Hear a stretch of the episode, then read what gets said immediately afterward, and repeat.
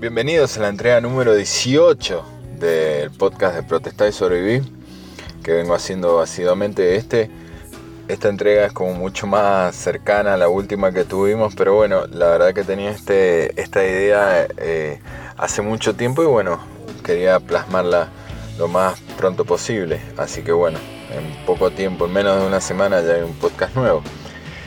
Todo conspiró para que la realización efectiva de este podcast cada cosa que leía en las revistas o libros que habitualmente leo, cada podcast que consumo habitualmente, parecía, pareciera que, que recientemente todos invariablemente hablarán de lo mismo.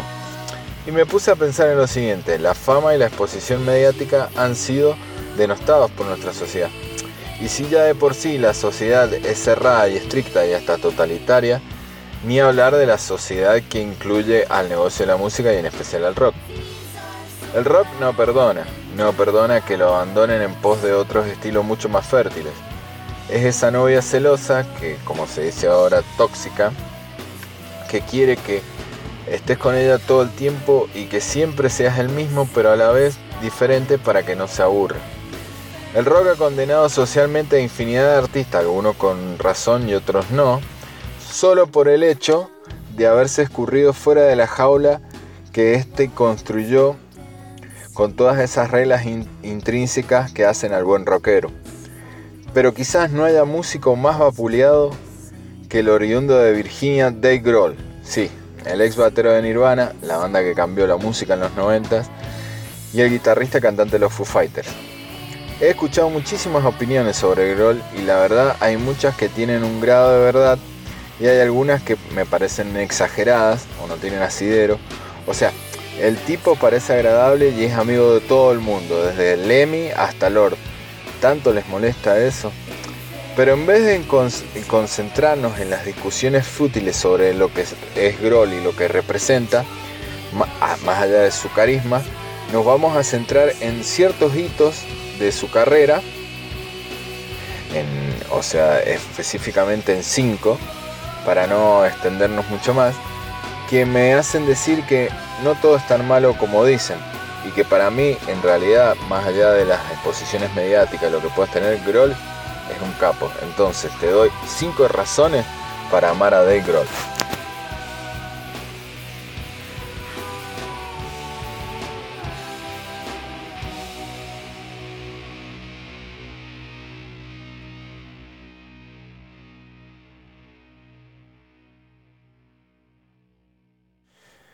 Primera, la primera razón para amar a Groll. Pensaban que iba a decir, iba a decir Nirvana, ¿no? Bueno, no.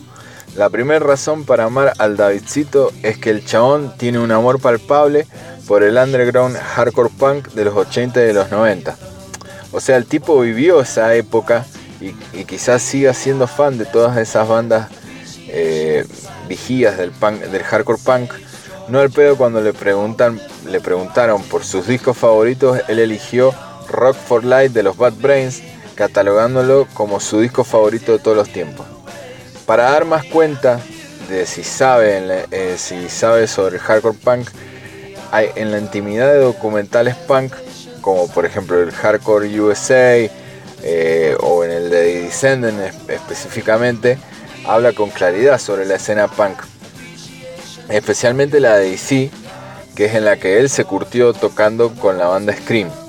Y por si aún hiciera más, más falta, por si aún hiciera falta más datos de su filiación con el punk, escuchen el tema Songs for the Dead de Queens of the Stone Age. La intro de esa batería es un homenaje a Black Flag porque es la misma introducción que hace el capo de Bill Stevenson en Sleep It In de Black Flag.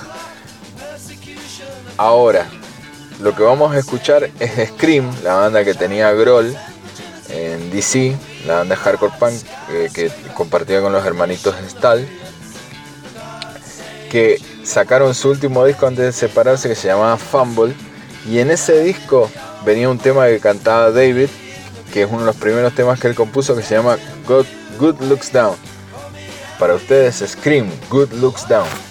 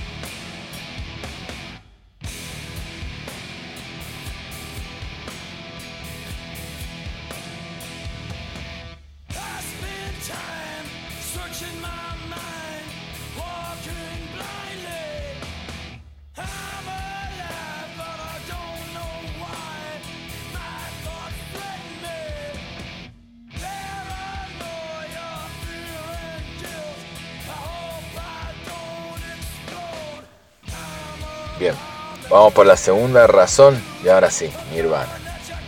Una decisión fácil. aunque en realidad, no era una, en realidad no era una decisión tan fácil porque hasta el año 90 Nirvana era solo una banda más del catálogo de Sub Pop, que aunque hubiera girado bastante, estaba bastante lejos de pegarla también. Para el joven Davidcito era una decisión jodida, aunque en perspectiva era solo cambiar de la escena, o sea, cambiar de la escena de Washington DC, que tenía toda esa escena de hardcore punk, a la escena de Seattle, que estaba floreciendo, pero que tenían Nirvana como, como que iban a explotar, pero todavía estaban en el underground. Ahora, ¿qué más podemos decir del bagaje de Grohl en Nirvana? Sobre todo en Nevermind, más que en él compuso también bastante. Solo que en un tema como este, el que va a sonar a continuación, tocado por Channing, no hubiera sido ni la mitad de lo bueno que es el tema. Porque la ferocidad de Grohl elevó el tema, la ferocidad y la inventiva de Grohl en la batería inventó el tema a otro nivel que no podría haber llegado Channing, en mi humilde opinión. Drain You, Nirvana.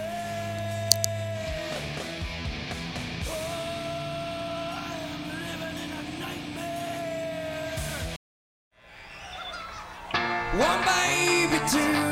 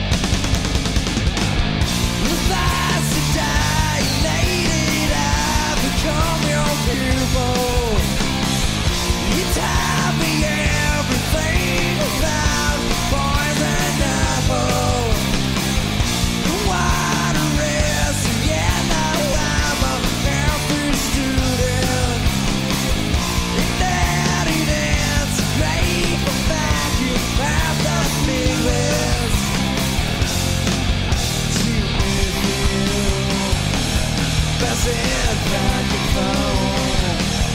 You're not better to kill.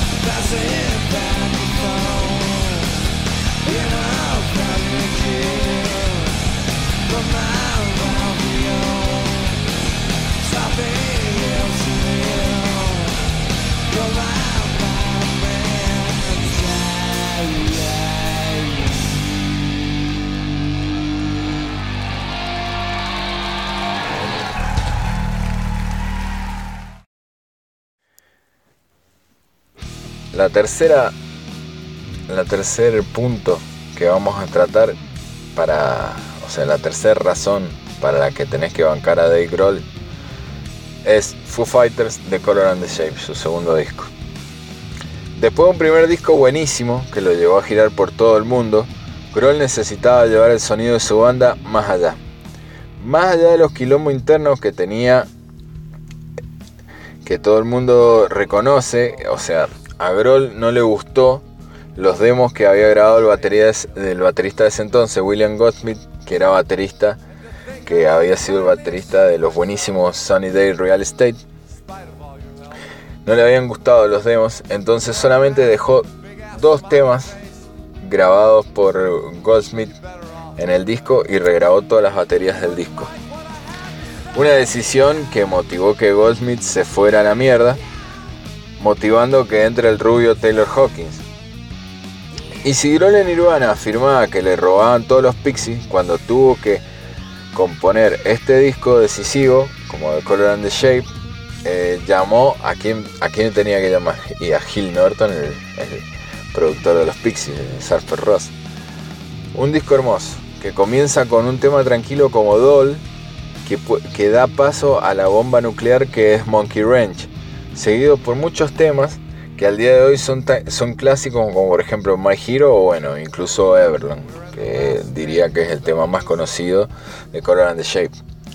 Pero para mí el tema que tiene el, todo el sonido característico de los Foo es el último tema, New Way Home. Otra muestra del talento compositivo de Grohl y que tiene esa dicotomía entre la parte más melodiosa y power pop con la parte que es más primal y hardcore punk eh, que, que, en la que grita Grohl reventándose las cuerdas vocales. New Way Home, Foo Fighters.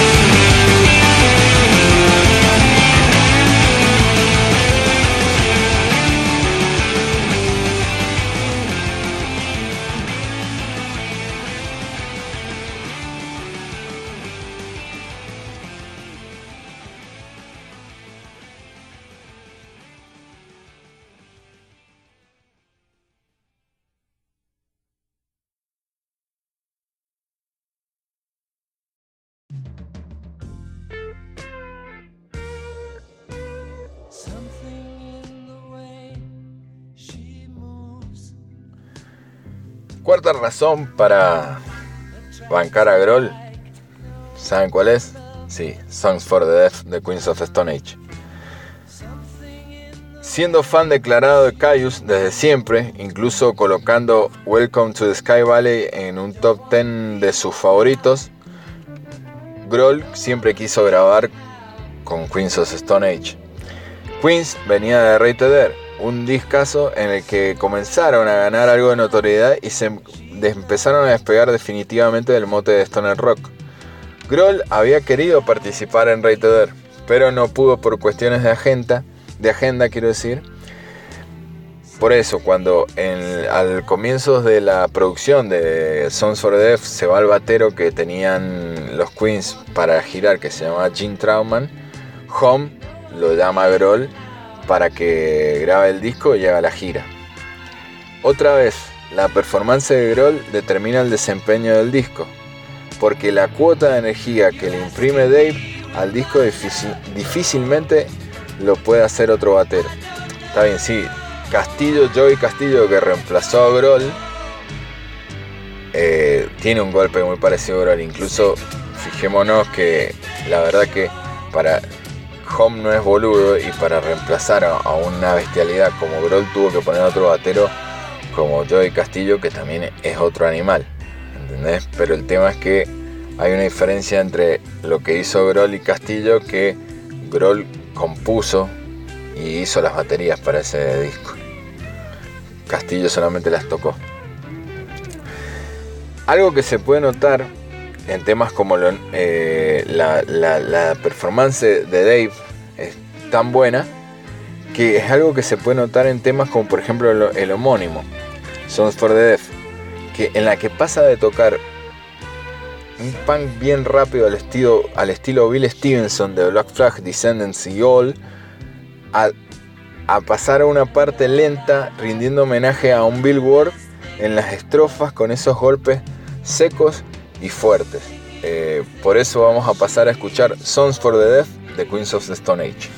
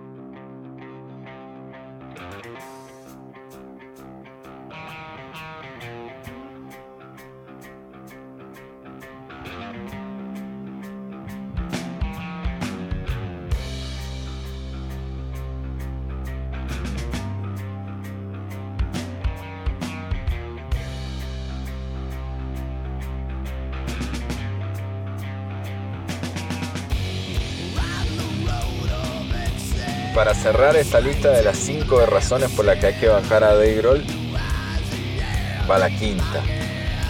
Y la quinta razón para bancar a Dave es medio arbitraria, porque de sus proyectos es el que más me gusta a mí. Y sí, estoy hablando de Probot y su único disco, que es homónimo.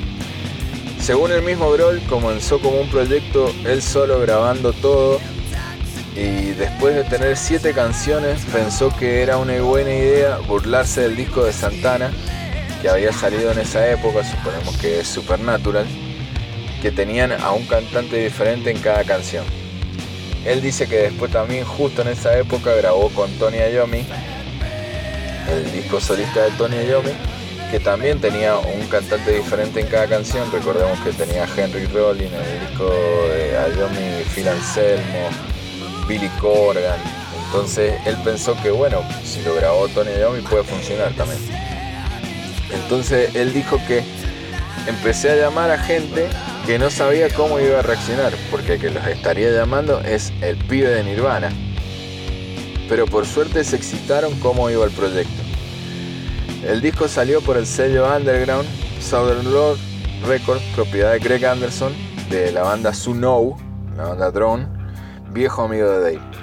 Para tener una idea de la magnitud del proyecto, algunos de los cantantes invitados son Mac Cavalera, Cronos de Venom o el Rey King Diamond.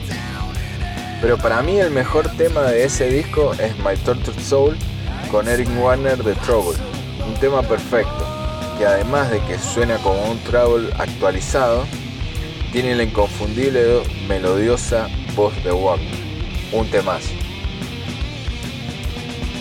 Ahí terminamos con las 5 razones para bancar a Groll. Muchas gracias por haber escuchado esto. Nos vamos con My Tortured Soul de Probot nos vemos en el próximo Protestáis sobre Chao.